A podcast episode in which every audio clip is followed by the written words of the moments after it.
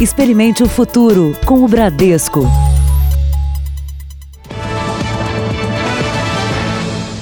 Boa noite. Boa noite para você. O Brasil tem neste momento 132 casos suspeitos de coronavírus. Esse número aumentou muito porque viajantes que chegam de países com alta transmissão da doença e apresentam os sintomas entram para o grupo de risco. É, 60 outros pacientes foram descartados e só um caso foi confirmado. Insegurança e muitas dúvidas. Assusta, eu acho que nós devemos nos precaver, né? Seu Edmar aposta na prevenção. Eu lavo minhas mãos, não ponho a mão no nariz, nada. Se eu espirrar, eu ponho o braço assim. A preocupação com o coronavírus levou muita gente às unidades de saúde logo nos primeiros sintomas de uma gripe comum, o que não é a orientação dos especialistas. As pessoas que são consideradas casos suspeitos para o coronavírus e que devem procurar uh, assistência médica são todas aquelas que têm sintomas respiratórios como tosse, febre, dor de garganta, com história de terem estado em locais em que a circulação do vírus uh, Covid-19 é muito intensa. São Paulo, que teve o primeiro caso confirmado, criou uma força-tarefa para monitorar e coordenar ações que impeçam uma possível propagação do vírus no país. Podemos ter outros casos? Sim, podemos ter. Podemos ter casos oriundos desse paciente? Sim, podemos ter. O que precisamos fazer agora é diminuir a chance de ter. E se tivermos, garantir com agilidade e transparência que sejam atendidos. Uma das medidas tomadas pelo Centro de Contingência foi definir hospitais de referência para tratar os casos mais graves. Em todo o Brasil, serão 46 hospitais. Aqui na capital paulista, além do Hospital das Clínicas, o Instituto Emílio Ribas também está preparado para receber esses pacientes. Algumas alas e leitos já foram reservados. O hospital, que é referência nacional no tratamento de doenças contagiosas, preparou os quartos que serão destinados aos pacientes graves. Na rede particular, o cuidado é o mesmo: rigor no protocolo de segurança, equipe treinada, antissalas e um quarto com a chamada pressão negativa. A pressão dentro do quarto é negativa em relação à antecâmara e ao corredor, o que significa que não sai ar de dentro do quarto para o corredor. Então, o ar vem todo de fora para dentro, de forma que se tiver uma partícula respiratória, ela não é jogada para o corredor e a gente faz uma proteção ambiental. Mas nem todos os pacientes que pegarem o Covid-19 vão precisar ficar internados. Em 80% dos casos, os sintomas são parecidos com os de uma gripe. Então, é possível que a pessoa seja bem orientada e permaneça num isolamento domiciliar. Veja agora outras notícias do coronavírus. Vacinação contra a gripe é antecipada para evitar a confusão sobre os sintomas. Doença avança pela Europa. E na série especial, comida típica, leite de camela e os perfumes de Dubai.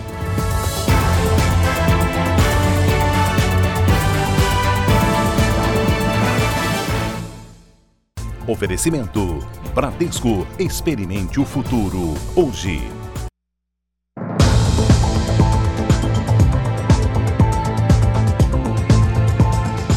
Quem tem viagem marcada para países que confirmaram casos de coronavírus e decidiu cancelar o voo pode receber o dinheiro de volta. Mas, segundo especialistas, o reembolso depende de uma negociação com as empresas contratadas. Viagem planejada, paga tudo pronto para embarcar para a Itália, o país com o maior número de infectados pelo novo coronavírus na Europa. Na bagagem. Além de máscara, álcool gel e muita preocupação. A gente está levando muita prevenção, na verdade, né? Porque a gente já viu, já está ciente das, das orientações que precisam ser tomadas para evitar é, aglomerações. A recomendação é evitar os destinos que tenham casos comprovados de pacientes infectados pela doença. Tatiane também vai para a Europa com a família e decidiu não adiar a viagem. A gente já tinha investido, né? Aí para cancelar, a gente ia perder, perder quase tudo, então. Tô bem feliz e ansioso. Mesmo de máscara? Mesmo de máscara. O consumidor que desistir de embarcar para as áreas que estão em atenção pelo avanço do novo coronavírus deve sinalizar o quanto antes para as empresas contratadas. Especialistas em direito do consumidor avaliam que o momento abre espaço para negociação, mas não há regras pré-estabelecidas. 100% do valor gasto só é devolvido no caso de suspensão de rotas internacionais por autoridades. No caso de passagem aérea, a devolução é garantida em caso de desistência até 24 horas após a compra do bilhete. Em outra situação, vai depender da política adotada pela empresa contratada. Ter um pouco de paciência por conta do volume de solicitações, mas sempre que aquele prazo que foi colocado não suprir as necessidades do consumidor para que ele procure os órgãos de atendimento especializados. Andressa e o noivo vão se casar daqui um mês. A lua de mel seria um tour pela Itália. Eles decidiram mudar os planos em nome da segurança. A gente espera estar com esse problema resolvido, né? e conseguir embarcar para algum destino sem ter tanta dor de cabeça, sem ter tanto prejuízo financeiro. E aproveitar, né, nossa lua de mel. Segundo a Associação Brasileira de Agências de Viagens, as políticas de remarcações são de responsabilidade dos fornecedores e que as agências devem solicitar que eles não imponham restrições, multas ou penalidades aos consumidores que optarem por alterar o destino ou o período da viagem. O dólar bateu mais um recorde nesta quinta-feira. Vamos ver os números. A moeda americana fechou cotada a R$ 4,47, um aumento de 0,80%. Durante o dia, o dólar chegou a R$ 4,50, maior valor nominal até hoje. Já a Bolsa de Valores recuou pelo segundo dia seguido, 2,59% foi a queda, chegando a 102.983 pontos. Esses movimentos foram atribuídos a as apreensões com o avanço do coronavírus aqui no Brasil e também no mundo. E a epidemia do coronavírus está afetando também a indústria brasileira. Empresários já enfrentam problemas para receber peças importadas da China. De cada 10 faróis e lanternas dos carros brasileiros, três são produzidos nesta indústria, no ABC Paulista.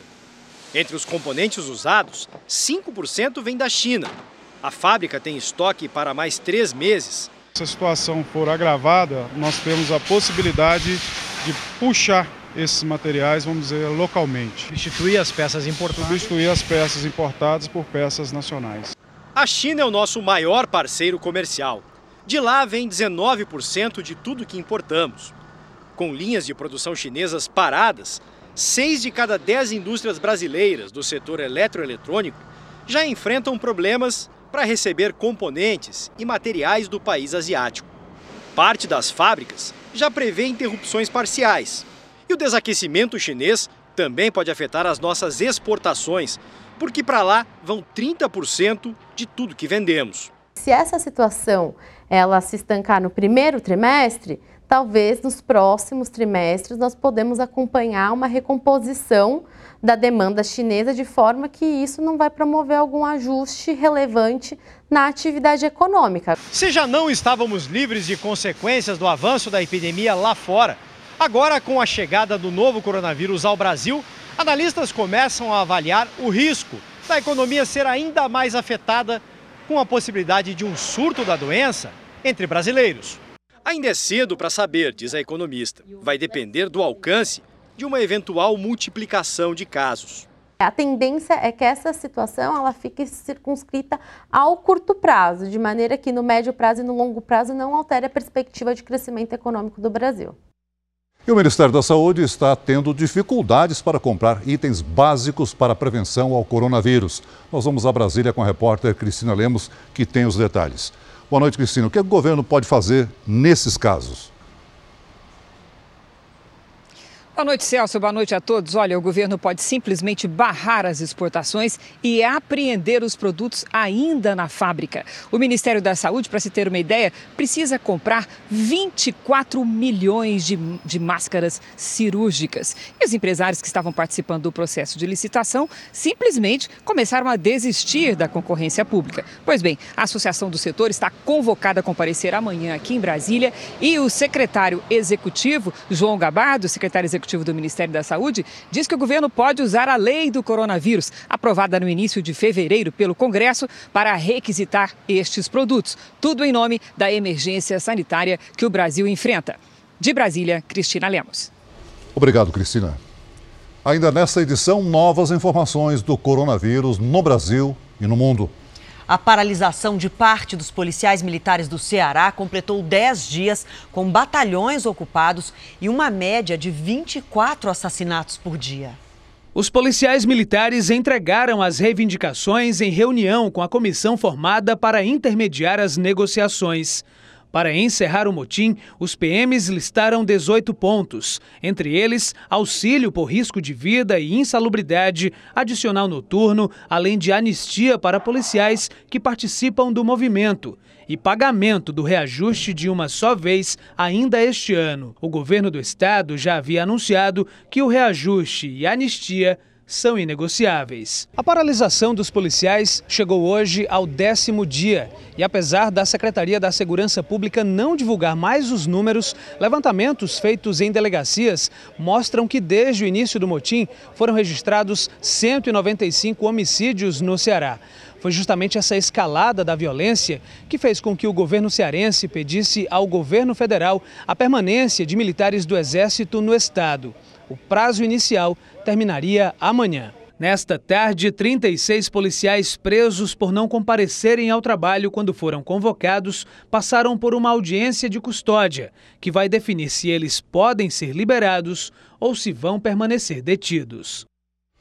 Um projeto de lei de São Paulo quer ajudar os comerciantes que têm prejuízos por causa do carnaval. A proposta pretende dar descontos no IPTU para quem acaba prejudicado pelas interdições de vias e pela confusão dos blocos. Na padaria do seu Alberto, carnaval significou prejuízo. Por estar na rota dos blocos de São Paulo, o empresário gastou 4 mil reais em segurança e o movimento caiu. É uma latinha de cerveja, um refrigerante, é, um aperitivo, não passa disso. Os clientes da casa não chegaram? Não chegaram. Esse ano foram 678 desfiles de blocos autorizados pela Prefeitura, aumento de 38,5% em relação ao ano passado. A arrecadação estimada na cidade com o carnaval é acima de 2 bilhões e meio de reais. Mas prédios comerciais tiveram que ser isolados e muitos estabelecimentos obrigados a fechar. Um projeto de lei que acaba de ser protocolado aqui na Câmara Municipal de São Paulo prevê que comerciantes afetados pelos blocos de carnaval tenham um desconto no IPTU. A medida ainda vai passar por discussões antes de ser votada, mas pode garantir uma redução de 10% no imposto. O projeto é do vereador Souza Santos, do Republicanos, que quer ao menos diminuir um pouco as perdas de quem acaba tendo que deixar de trabalhar nos dias de folia. A prefeitura passa lá, a CET passa lá e diz, olha, nós vamos fechar o teu comércio, precisa fechar, e isso um dia antes, dois dias antes.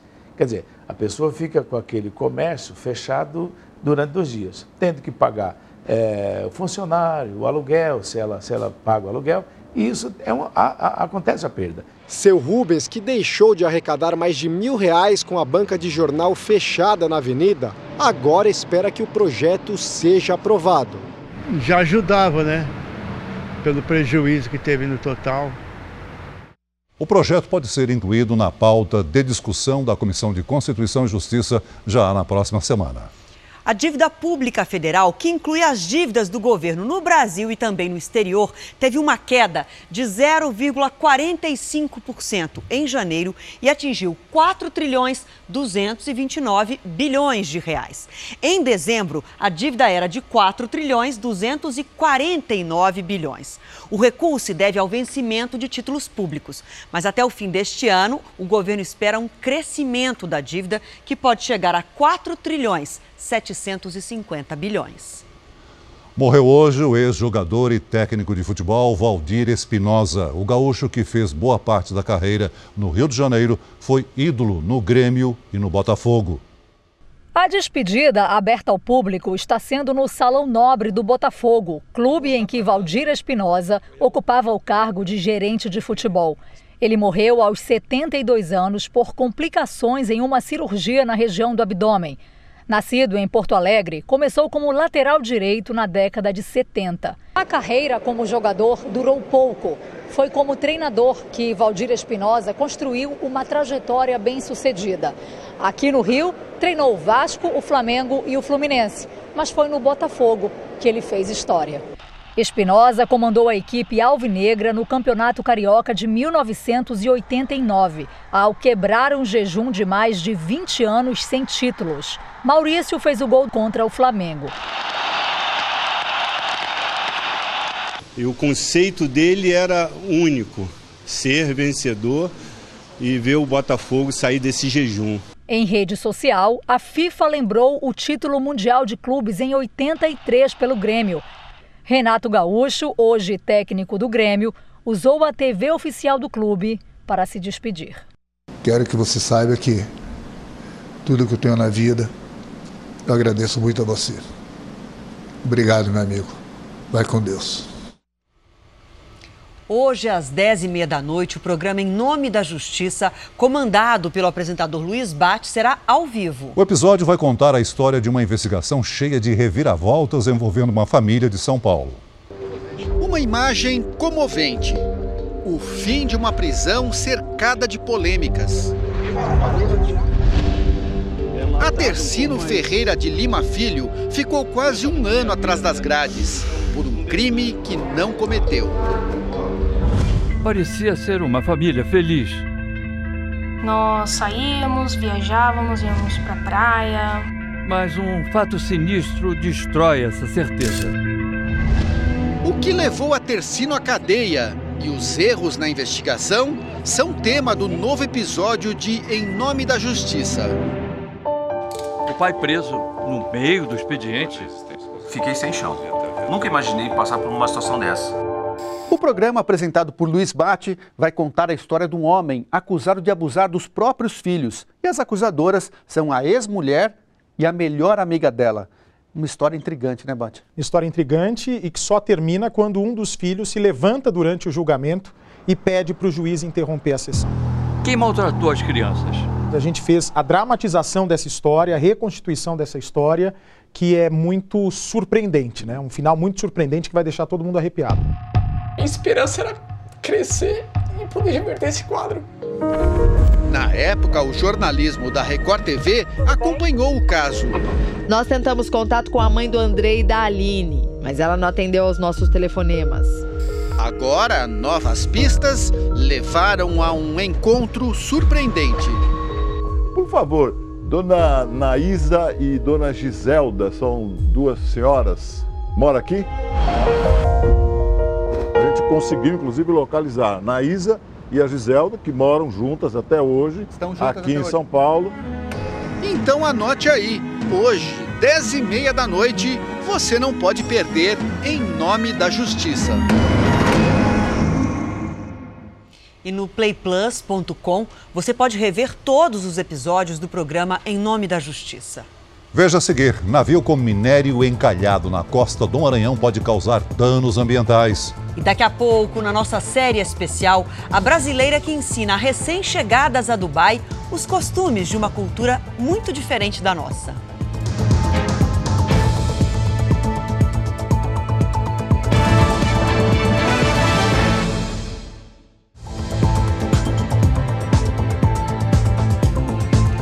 Presidente Jair Bolsonaro vai aguardar o resultado das negociações entre os policiais militares do Ceará e o governo do estado para decidir se prorroga ou não o decreto de garantia da lei e da ordem.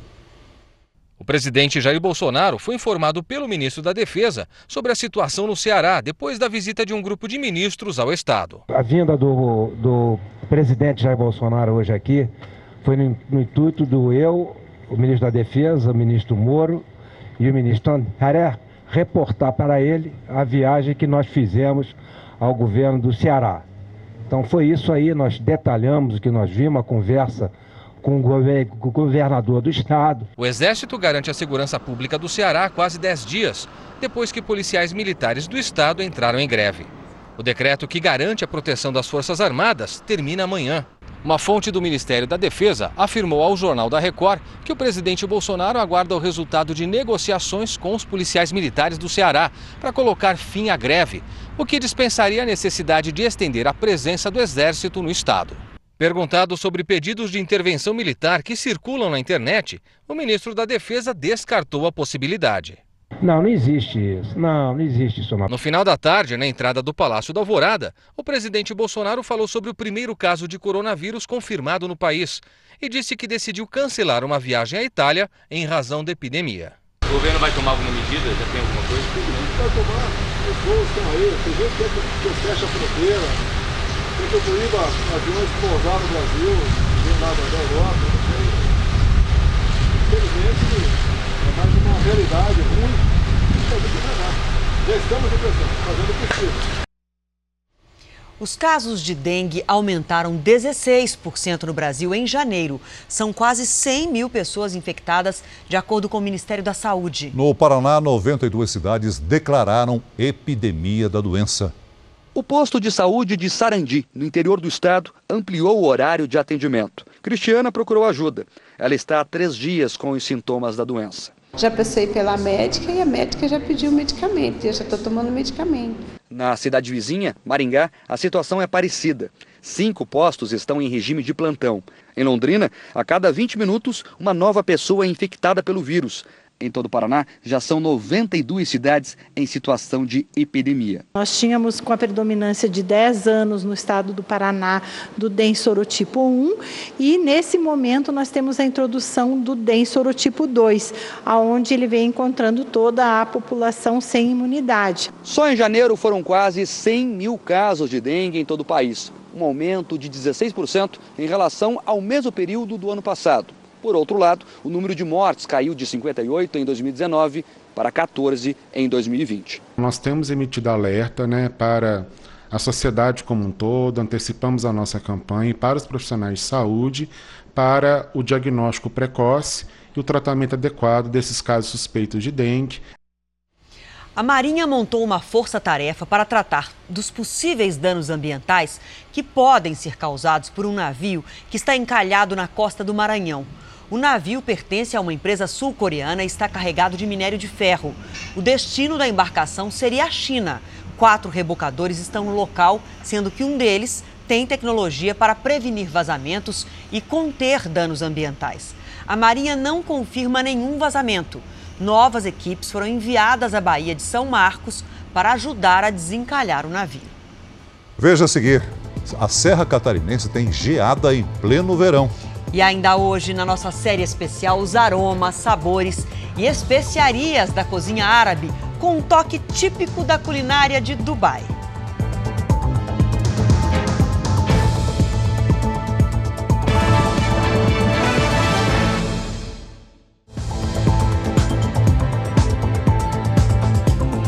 Ministério da Saúde anunciou a antecipação da campanha nacional de vacinação contra a gripe.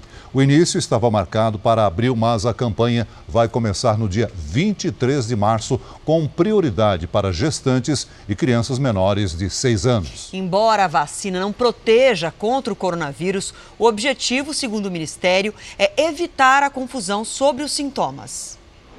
O Laboratório de Virologia da Universidade de São Paulo é um dos que estão preparados para identificar o novo corona em amostras de secreções.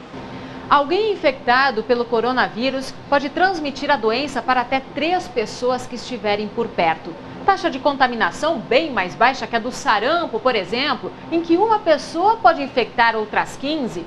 Ainda assim, é preciso cuidado. Um simples espirro pode atingir alguém que está a um metro e meio de distância. Perguntamos ao pesquisador-chefe do laboratório de que maneiras o coronavírus é transmitido? Uma é através das gotículas no, no, no, ar, eu espirro aqui ou eu falo e você inala ela e se infecta. E a outra é através do contato de superfície. Por exemplo, eu estou no ônibus ou no metrô, eu espirro.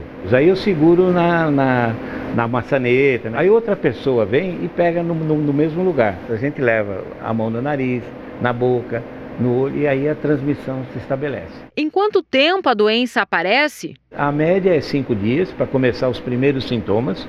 Tá? Nesse período inicial, que a pessoa ainda não tem os primeiros sintomas, ela não é transmissível. Tá? Mas a hora que ela começou com os primeiros sintomas, ela já tem vírus na saliva, ela passa a ser transmissora. Qual a diferença entre os vários tipos de coronavírus? A diferença é a seguinte: esses coronavírus eles causam o que a gente chama de resfriado comum. Esse coronavírus novo, ele também dá pneumonia. Por isso que esse vírus está tendo uma mortalidade maior em pessoas acima de 70, 75 anos. Qual a melhor maneira de se proteger? Se você lavar as mãos pelo menos quatro vezes ao dia, você reduz em 70% a chance de se infectar. Uma outra atitude é o álcool gel. E qual a importância de usar máscara nesse momento? Quando você vai entrar em contato com pessoas doentes, é usar máscara. Essas máscaras comuns, elas já são suficientes. E se você estiver doente, se sentindo mal, por favor, põe uma máscara para não infectar as outras pessoas.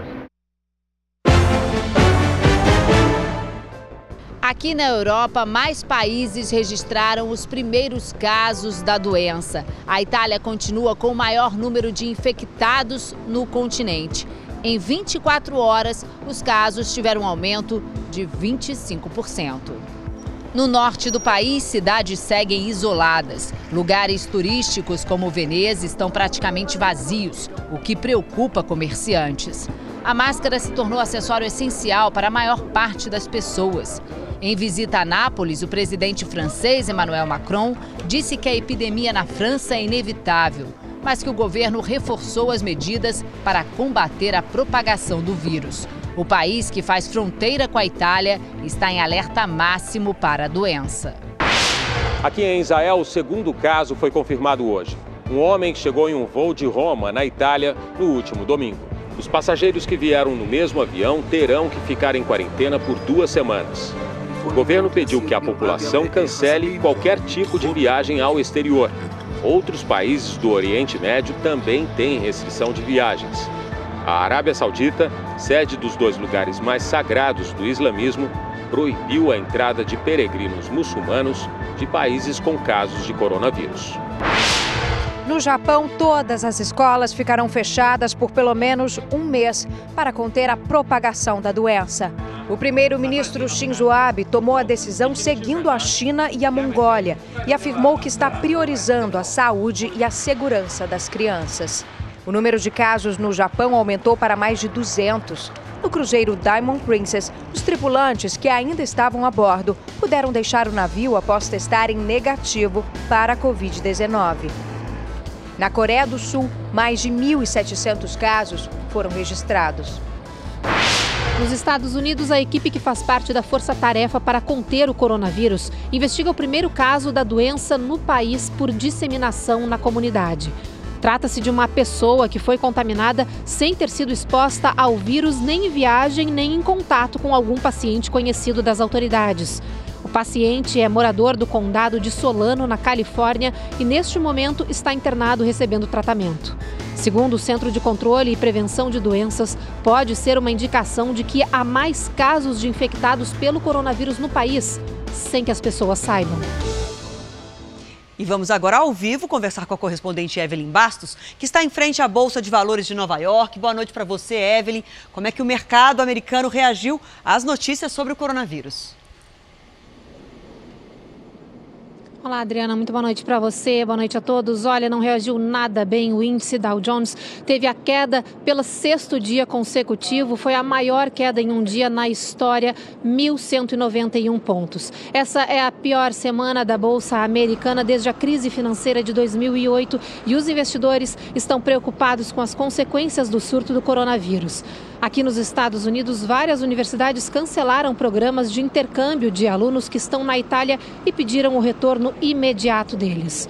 Hoje, autoridades americanas de saúde voltaram a afirmar que o coronavírus está prestes a se, espalhar por todo o país. Por enquanto, tem 60 casos confirmados por aqui. De Nova York, Evelyn Bastos. Obrigada, Evelyn. E nos Estados Unidos, o presidente Donald Trump anunciou que os passageiros procedentes aqui do Brasil que entrarem em território americano terão a saúde verificada. Trump também elogiou a relação com o governo brasileiro e o presidente Bolsonaro. O presidente americano reforçou que o Brasil é um país muito grande e tem apenas um caso confirmado de coronavírus, mas defendeu a necessidade de monitoramento. Trump reforçou ainda a proximidade que tem com o governo brasileiro. Disse que Bolsonaro é um grande amigo, que ele e o presidente se dão muito bem e que os Estados Unidos estão trabalhando junto com o Brasil. E saiba os cuidados que você deve tomar para se prevenir contra o coronavírus no r7.com. Uma onda de frio atingiu a Serra Catarinense. A temperatura caiu como se fosse inverno. Cena típica de inverno em pleno verão. A geada cobriu os gramados na Serra Catarinense. Várias cidades da região registraram temperaturas próximas de zero. Em Urupema fez 1 grau às 6 da manhã. Em São Joaquim, os termômetros marcaram 5 graus ao amanhecer. A temperatura atípica para esta época do ano foi causada por uma massa de ar gelado que avançou pela região sul. Há pelo menos 10 anos não fazia tanto frio durante o verão em Santa Catarina. Isso seria uma situação típica mais lá para o mês de abril, né? quase chegando a maio, né? que foi uma antecipação muito grande do, do frio que ainda vem pela frente. Ao longo do dia, o sol apareceu para lembrar que ainda estamos na estação mais quente do ano. A 130 quilômetros da serra, a temperatura chegou a 27 graus, o suficiente para pegar uma praia. Para a gente está um clima de verão aqui. Tá ótimo aqui. Contrastes do clima, né? Porque no Sudeste foi mais um dia de chuva. Lidiane, boa noite para você. Até quando vai chover? Todo mundo quer saber, né, Adriana? Boa noite para você, para o Celso, para quem nos acompanha. Olha, essa chuva ainda vai bem longe, viu? A frente fria estacionou na altura do Espírito Santo. Essa parada e a umidade da Amazônia concentram a chuva entre o centro-oeste e o sudeste. Só amanhã deve chover metade do esperado para todo mês entre Minas Gerais e o Espírito Santo. Entre Mato Grosso e Goiás, a chuva é forte também, mas em quantidade menor faz sol entre Roraima e o Amapá e do leste de Mato Grosso até o Rio Grande do Sul. Aliás, no estado gaúcho, 117 municípios decretaram situação de emergência por causa da estiagem. Mas não estava chovendo por lá até os últimos dias? É outra área do estado? Sim, Adriana, olha só, choveu mais no norte do estado. E a maioria destes municípios está ao leste, onde praticamente não chove desde dezembro. E vale lembrar que só deve melhorar no meio do ano, viu? Em São Luís, amanhã tem previsão de pancadas com 29 graus. Chove forte também em Porto Velho com 30 graus. Em Brasília, chuva e 28 graus. Tempo delivery? Vamos. Pedido que vem da Bahia. O nome da cidade é Santana e é o Adnísio Almeida que quer chuva. Vai levar? Vai levar, viu, Adnise? Olha, desta vez a chuva encorpada vem a partir do fim de semana aí para Santana. Até amanhã, calor e garoa. Depois, sim, chuva. Em São Paulo, chance de chuva fraca e só em alguns bairros. Amanhã máxima de 24 graus. Ainda no Sudeste, chuvão mesmo em Vitória e Belo Horizonte, com 24 e 23 graus, respectivamente. Curitiba teve a manhã mais fria de fevereiro dos últimos 29 anos hoje, com 11,6 graus. E amanhã pode fazer ainda mais frio, mínima de apenas 10 e máxima à tarde de 24, Adriana. Tá certo. Obrigada, até amanhã. Até amanhã. Você já tomou leite de camela? Estranho, né? pois a repórter Catarina Hong tomou. Ela também comeu bolo com leite de camela e salsicha com carne de camela. Na série especial de hoje, nós vamos a Dubai, nos Emirados Árabes, um lugar com sabores e costumes muito diferentes dos nossos.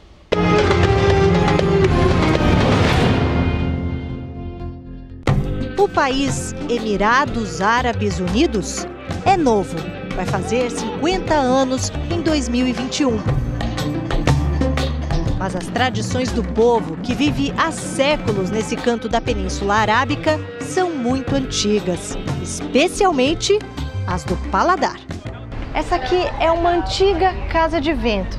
São essas casas que têm paredes, mas não tem telhado, ó. O telhado são só essas estruturas aqui de madeira. E aqui hoje a gente vai almoçar. No vai e vem das bandejas, são oferecidos tesouros da comida típica da região, como o pão tanor, feito num forno de barro, do mesmo tipo que se usa há milênios. Quentinho. Hum. A receita de pão tradicional é essa, que é o pão sem fermento, achatadinho. Numa refeição árabe, não pode faltar romos. E aqui eles usam um pozinho que é de é, romã. Tem também o mutabal, que é um creme de berinjela com iogurte e especiarias e um pouquinho de romã em cima. Cordeiro e frango completam a refeição. E essas especiarias que eles usam aqui, esses temperos, são temperos típicos dessa região do Golfo Pérsico. Nessa vitrine de doces, tudo parece conhecido, nenhuma surpresa.